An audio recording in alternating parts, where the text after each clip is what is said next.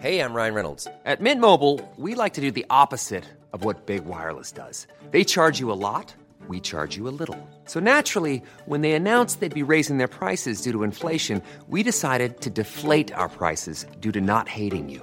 That's right. We're cutting the price of Mint Unlimited from $30 a month to just $15 a month. Give it a try at mintmobile.com slash switch. $45 upfront for three months plus taxes and fees. Promo rate for new customers for limited time. Unlimited more than 40 gigabytes per month. Slows. Full terms at mintmobile.com.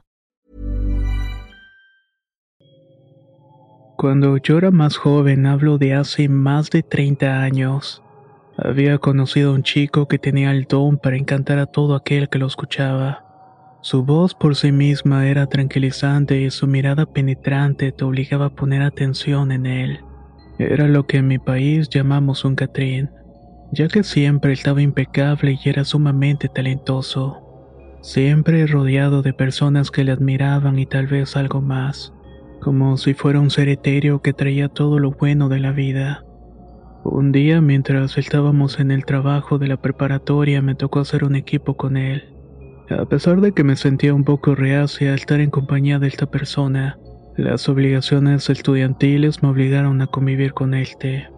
Yo en lo personal pensaba que era una persona prepotente y bastante superficial, pero en su lugar me encontré con una persona atenta, cordial y sumamente detallista.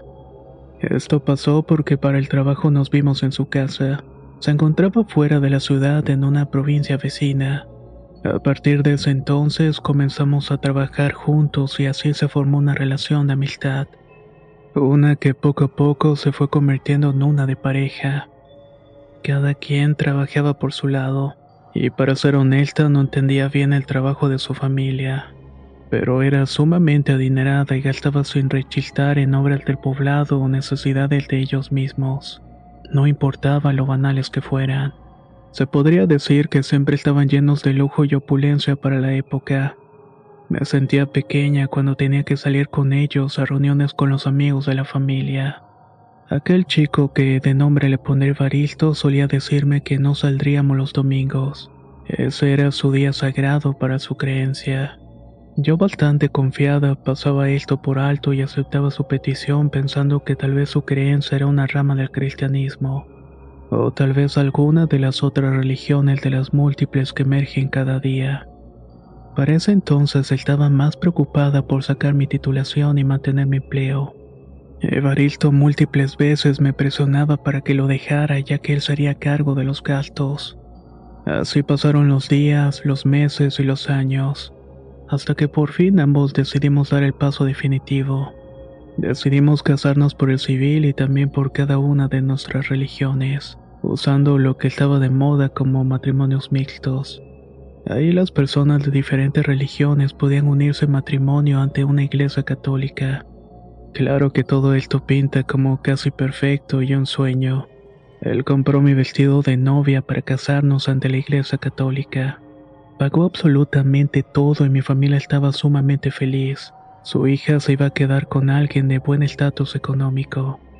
Así como mencioné, contrajimos nupcias por el civil y por la iglesia. El tiempo pasó y todo era más que perfecto. Mi vida era de ensueño y no me faltaba nada.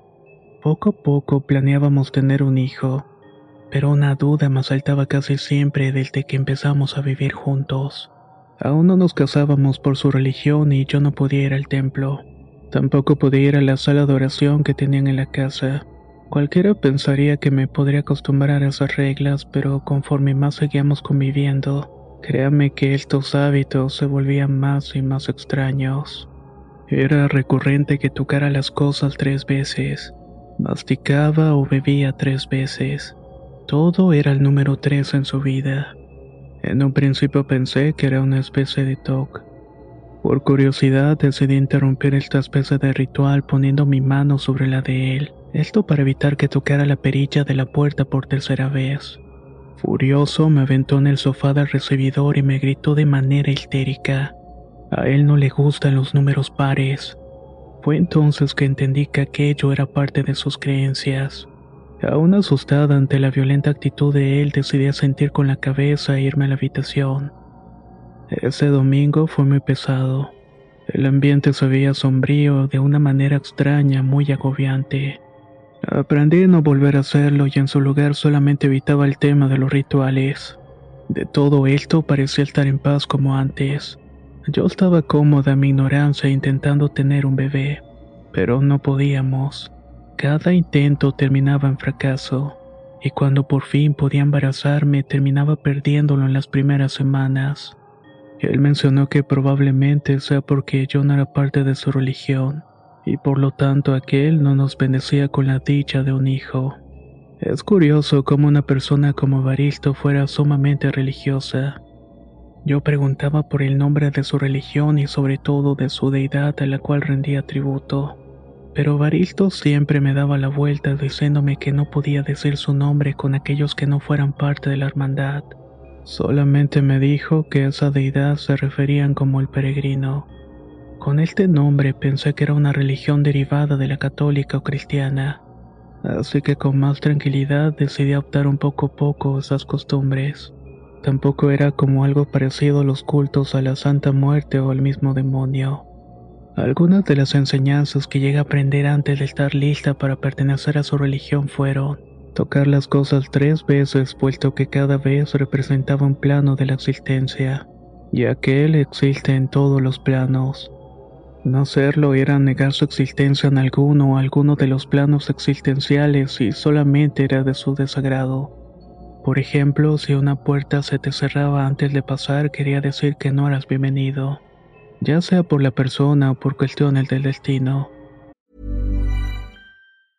Normally, being a little extra might be a bit much, but not when it comes to healthcare. That's why United Healthcare's Health Protector Guard fixed indemnity insurance plans, underwritten by Golden Rule Insurance Company, supplement your primary plan so you manage out of pocket costs. Learn more at uh1.com. There's never been a faster or easier way to start your weight loss journey than with PlushCare.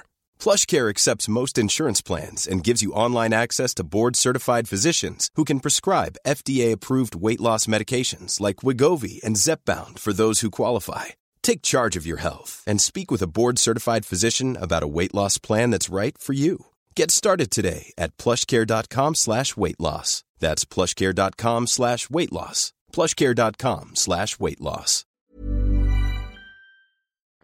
A las 3 de la tarde se tenía que rezar solamente dos frases de su oración y luego besar un extraño símbolo parecido a una cruz diagonal. Solo comía pescado los días sagrados y a veces estaba prohibido comer chivo. De momento cualquiera pensaría que eran lecciones que no eran muy diferentes a otras creencias, pero cuando reflexiono me doy cuenta que había otras un tanto más raras como por ejemplo escupir al norte o inclinar la cabeza cuando pasaras por enfrente de ciertos lugares. Quiero pensar que esos lugares eran sus templos. Por las noches solía rezar antes de ir a la cama y en días especiales me trataba como una mujer sucia. Esto último jamás lo entendí. También solía evitar los vértices en la casa por lo que las esquinas estaban decoradas o redondeadas. Sus padres solían saludarlo de un beso en los labios. Esto nunca me agradó, pero como intentaba ser tolerante, solamente lo dejaba pasar. Un día y sin previo aviso me dijo que yo estaba sucia, puesto que ya teníamos tres años intentando tener un hijo. Me pidió que me preparara para casarnos por su ley y así fuéramos bendecidos con el don de la vida. Su manera de proponerme matrimonio fue extraña sin duda, pero con la emoción que tenía de una boda y por supuesto de un hijo no presté atención. Di la noticia a mi familia, pero no como él me dijo, sino como una plática casual de cualquier tarde de verano. Mis padres y mis hermanos estaban alegres por la noticia. Se ofrecieron para los preparativos, pero esta vez fueron detenidos de un momento a otro. Evaristo les mencionó que eso no era posible porque no eran creyentes. Con estas palabras mi familia solamente me daría su bendición y esperarían ver fotos o recuerdos de la unión. Esto me deprimió puesto que siempre fuimos muy unidos. A unos días de tan esperado evento, Evaristo llevó a la casa a dos mujeres que siempre estaban vestidas de negro. Ellas estaban encargadas de cuidarme y asearme. Tenía entendido que la familia estaba dentro de las altas esferas de esa secta, y era tradición que otras mujeres atendieran a la novia. Hasta cierto punto me agradaba, sin embargo, esta sensación cambió cuando ellas tuvieron que dormir conmigo mientras Evaristo se iba a otra habitación. A esto se sumó los cada vez más extraños rezos y sollozos de las mujeres mientras me peinaban. Me erizaba la piel pero no podía decir nada porque era su creencia. Y si realmente amaba tanto a mi marido soportaría solamente unos días más de estas costumbres. Evaristo después llevó unos animales a la casa. Eran tres cabras, tres gallinas y tres cerdos. Estos eran cuidados con bastante empeño también por aquellas mujeres. A estas alturas ya me había acostumbrado a su presencia y atenciones. Pero nuevamente mi paz mental se vería rota. Pude ver cómo una de ellas sacrificaba una pequeña cabra. La mujer lloraba profusamente mientras el animal berreaba y pataleaba desesperado en el jardín. Ahí me quedé inmóvil viendo cómo su vida se le iba escurriendo en la alcantarilla del patio. El llanto de aquel verdugo armonizó los últimos berridos del animal. Estoy segura que perdí la conciencia en ese momento. Sin embargo, en los recuerdos dañados desperté al día siguiente buscando al animal viéndolo en el patio junto con las demás. Ahora eso que vi no sé si era una alucinación mía, tal vez a raíz de las extrañas creencias que estaba viendo, o realmente fue real y lo que estaba allí era otra cabra o algo diferente. Sin embargo, ese día, pese a toda la desconfianza, pude probar un guiso que supuestamente era ritual. El sabor era peculiar y el aroma a hierro perforaba mi nariz. De nuevo no diría nada al respecto y comería bajo la mirada estoica de Baristo. Este platillo provocó un vuelco en mi estómago puesto que el bocado final al fondo del plato se encontraba un ojo de chivo viéndome. Señalé el plato pero todos negaron con la cabeza. Ahí no hay nada dijo una de las mujeres con voz baja y aterciopelada. Solamente pude levantarme y agradecí por la comida e intenté dormir. Esas actitudes se me hacían eternas y las miradas perdidas y vacías de vez en cuando de todos estos me inquietaban. entre más pasaba el tiempo, más quería terminar con estos preparativos.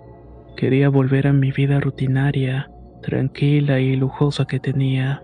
Cada día tenía uno o dos desmayos que me hacían perder la noción del tiempo quebrando mi cordura. En fin, cada día me sentía más cansada y aquellas mujeres lloraban más en silencio mientras me acompañaban. Ya solamente faltaban dos días para la boda. Yo no me había dado cuenta en este punto lo tanto que había bajado de peso. El vestido me quedaba grande y me sentía frustrada ya no era normal todas estas sensaciones de incomodidad y desmayos. Escuchaba sonidos de animales gritando por la noche. También notaba una cierta frialdad de Baristo que parecía cobrar factura sobre mi salud. Estaba derrotada y tomé un vestido sugerido por una de las mujeres de negro. Salí de la tienda casi arrastrando los pies esperando uno de los desmayos para olvidar el terrible día. Estaba nada de la boda y era un desastre. Cuando empezó a llorar, también mis acompañantes lo hicieron como si estuvieran en sintonía con mi tristeza. Al fin llegó la fecha de mi boda. Pese a mi deteriorado estado, las mujeres me habían arreglado con bastante empeño. Debo admitir que estaba irreconocible y radiante. Evaristo se veía todavía más lindo de lo normal, y en efecto era un día especial. Con él también terminaría todo este suplicio que no podía explicarme. Subimos a un auto elegante de color negro adornado con moños blancos y rojos. Este último era un color tan encendido que parecía tela teñida con sangre. Los animales habían sido puestos en una camioneta adornada de igual manera. Evaristo tapó con delicadeza mis ojos y el auto comenzó la marcha. Calculo que estuvimos en el vehículo unos 30 o 50 minutos hace mucho. De esta manera llegamos al templo principal fuera de la ciudad y de los poblados cercanos. Me quitaron la venda y pasé a una habitación apartada. Estuve esperando por horas siendo tratada de manera cordial. Estaba desesperada y las mujeres me calmaron al decir que estaban preparando la sala ritual. Por alguna razón este nombre no me gustó. Suspiré profundamente aún inquieta escuchando de fondo el sonido de aquellos animales. La habitación estaba llena de querubines y ángeles de muchas alas. Entre estos seres habían otros un tanto indescriptibles. Las cortinas violetas de terciopelo evitaban que entrara la luz del sol. Solamente estaba iluminado por focos de 45 watts. y de esta manera es que podía apreciar algunos detalles del sitio. Había un fuerte aroma a incienso y madera exótica que fluía en el ambiente. Por un momento me calmé y suspiré profundamente y me di el tiempo para admirar la rareza del ritual. Pensaba aún más en que se trataba de alguna rama de alguna creencia más grande. Dejé mi mente entre tantas cosas que llegaban a mis sentidos. Cuando el sueño comenzaba a llegar a una de las mujeres me acompañó un pequeño futón en el cual me recosté. Cerré mis ojos perdida entre el sonido de los leños que se quemaban en la chimenea, así como los murmullos de las mujeres que estaban siempre rezando. Así pasó un rato y de nuevo como me había pasado con anterioridad el sentido del tiempo se me había ido.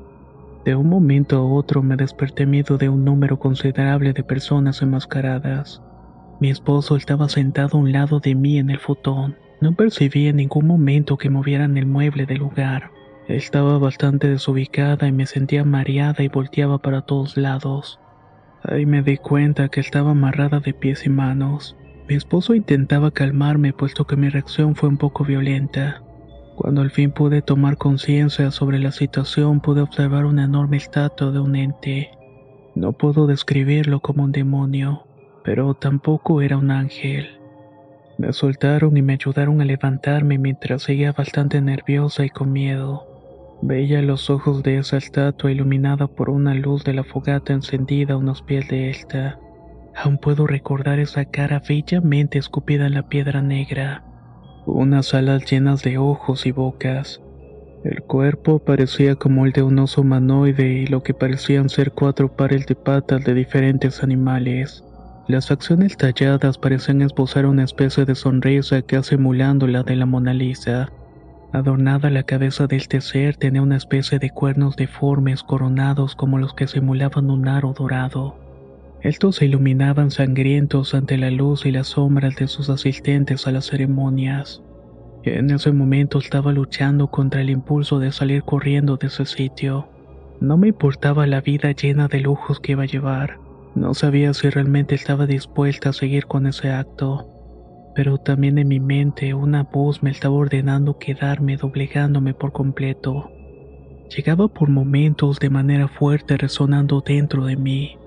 Una persona entró en el recinto y era demasiado alto por lo que supongo estaba en zancos llegando su cabeza a la altura de la estatua. Su cuerpo estaba completamente cubierto hasta los pies con una enorme túnica roja. Aún puedo recordar a detalle aquella máscara parecida a la representación de los doctores de la peste. Tenía un color negro de lo que parecía ser el material de piel, y también un color rojo de los detalles que simulaban sangre emergiendo de los ojos. Era como si estuviera llorando de dolor o por algo. Todo esto me hacía replantear de nuevo lo que estaba haciendo ahí. Su voz resonó por un momento en el lugar, y era tan áspera y sin vida que los pocos murmullos que pude escuchar se apagaron. Solamente había un ruido blanco de silencio. El sonido de las llamas reflejaban ahora solamente la sombra de aquella cosa que estaba hablando. Sus palabras resonaron en mi cabeza siempre. Decía que una nueva mujer estaría dentro de la verdad, y que como mujer del peregrino tenía que estar a completa sumisión de las escrituras y de los creyentes. Luego de esto mi esposo tomó mi rostro y con un poco de fuerza me inmovilizó. Cada hombre y mujer pasó a darme un beso en los labios, muy parecido a lo que hacía con sus padres el mismo. De hecho, también sus padres probaron mis labios. Yo quería volver el estómago y el miedo y la confusión era todavía más grande. Mi temple se quebró al ver cómo entraba una enorme cabra negra jalando un pequeño carrito. Ahí traía todos los cadáveres de los animales que habían estado en la casa.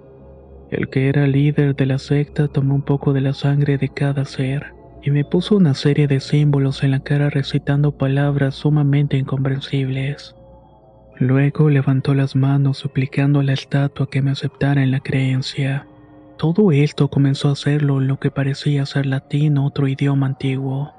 La estatua parecía entonces verme haciéndome sentir más pequeña e indefensa. En ese momento me zafé de mi marido y salí corriendo de ahí. No me importó lo que pasara conmigo.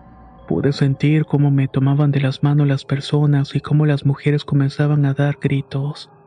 Mientras tanto mis pies desnudos se lastimaban por el piso de piedra.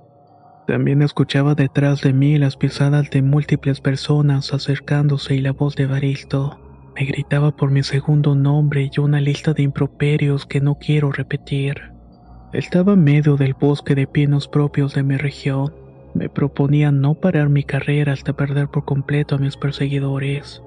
En mi miedo podía asegurar que me pisaban los talones. Fue que llegaba a escuchar por momentos mi respiración agitada pero también escuchaba pasos de animales corriendo detrás de mí. Los pies me dolían y el vestido lo tenía ya bastante pesado por el lodo del piso. En mi mente solamente estaba la idea de alejarme de aquel lugar lo más pronto posible. Pronto pude escuchar el sonido de unos autos pasando a gran velocidad. Tuve esperanza de ser ya libre de aquella paranoia y estrés que me estaba congojando. Y en efecto llegué a la orilla de la autopista. Salí de la nada a pedir ayuda a algún auto que pasara. Para mi fortuna, un camionero se apiadó de mí orillándose unos metros más adelante. Arriba del vehículo pude ver a lo lejos el lugar del cual había escapado, y a unos cuantos metros más los integrantes de aquel culto escondidos entre los árboles. Ahí se encontraba Baristo con una mirada rabiosa. El camionero me preguntó por qué estaba ahí a esas horas de la madrugada. Le rebatía diciendo que apenas era de noche, pero viendo el reloj me percaté que eran cerca de las 3.30 de la mañana. Solo le pude responder que me había pasado de copas, pero tenía miedo de hablar y que ese hombre no creyera mi historia. Llegamos a la ciudad más cercana de la ruta del camionero. Por la sangre en mi cuerpo pensó que estaba herida, por lo cual me dejó en un hospital. Comenzaron a hacerme preguntas y análisis de sangre y me inspeccionaron. Resulta que tenía en el cuerpo una buena concentración de una sustancia. Cuando ésta se administra de cierta manera podía relajar y dormir a alguien. De ahí venían los desmayos y los males del sueño. Sobre todo el no sentir nada de lo que me pasaba mientras estaba dormida. Perdía la noción del tiempo, entre otras cosas. Me dijeron que esa sustancia parecía agua y era altamente utilizada para fines no legales. Mientras pasaba esto, la gente del hospital dio aviso de mi presencia a la policía. En mi estado era obligatorio dar parte y verificar algún reporte. En efecto, mis padres levantaron un reporte de desaparición ya que no había dado señal de vida en tres días. Me buscaron y preguntaron a todo el mundo, pero nadie le había dado razón de mí, por lo que preocupados dieron parte a la policía. Mis familiares llegaron por mí dando gracias a Dios que había aparecido. Me contactaron entre llantos de alegría que cuando no contesté mensajes ni llamadas fueron a buscarme a la casa y no había nadie. Llamaron a Baristo, el cual él dijo que había salido fuera pero que yo me había quedado. Aquel hombre planeó toda una coartada en caso de que algo saliera mal. Yo le dije a mi familia que solamente había tenido un mal momento pidiendo respetar a mi decisión, ya que no quería hablar nada sobre lo que me había pasado realmente. Cuando pude salir del hospital solicité el divorcio a Baristo. Me mudé lejos de aquella ciudad llevándome a mi familia conmigo, ya que como nos habíamos casado me quedé con parte del dinero. Ha pasado mucho tiempo después de todo esto.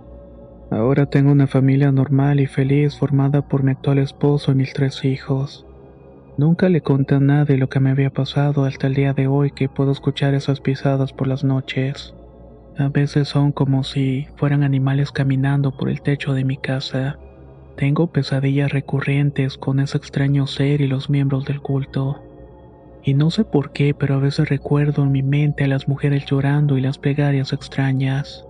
En ocasiones cuando salgo a la calle siento que ellos me ven entre las sombras, y más si es de noche, por lo cual prefiero no salir sola.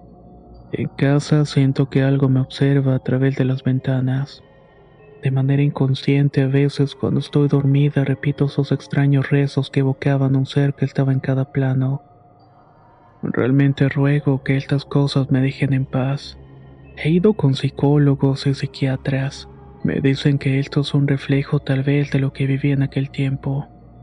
Lo más feo es que para tratar de calmar la situación, a veces tengo que tocar las cosas tres veces.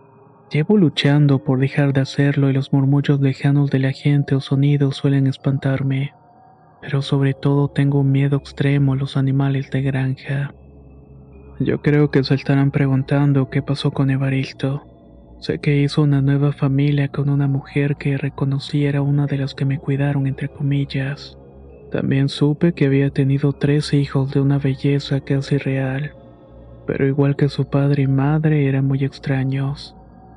También sé que su mujer, después de que su último hijo cumplió los tres años, murió de una manera trágica en un accidente.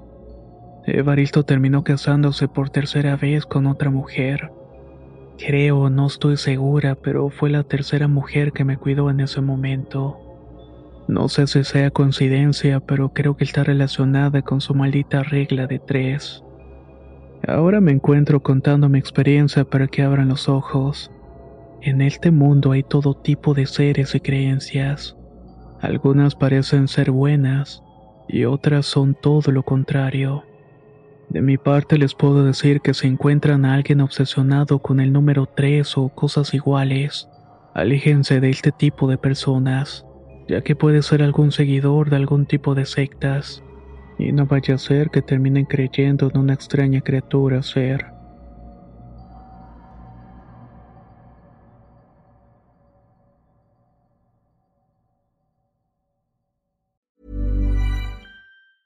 If you thought the only way to get a more defined jawline with natural looking results was through surgery, think again. Juvederm Volux XC is a non surgical injectable gel filler that improves moderate to severe loss of jawline definition and can help you achieve natural looking results with little downtime. Even better, this improved definition lasts up to one year with optimal treatment. No maintenance required. Improve jawline definition for a smooth, sculpted look with Juvederm Volux XC. For important safety information and to find a licensed specialist, visit juvederm.com. That's J U V E D E R M.com. Not for people with severe allergic reactions, allergies to lidocaine, or the proteins used in Juvederm. Common side effects include injection site redness, swelling, pain, tenderness, firmness, lumps, bumps, bruising, discoloration, or itching. There's a risk of unintentional injection into a blood vessel, which can cause vision abnormalities, blindness, stroke, temporary scabs, or scarring. Talk to a licensed specialist to find out if it's right for you.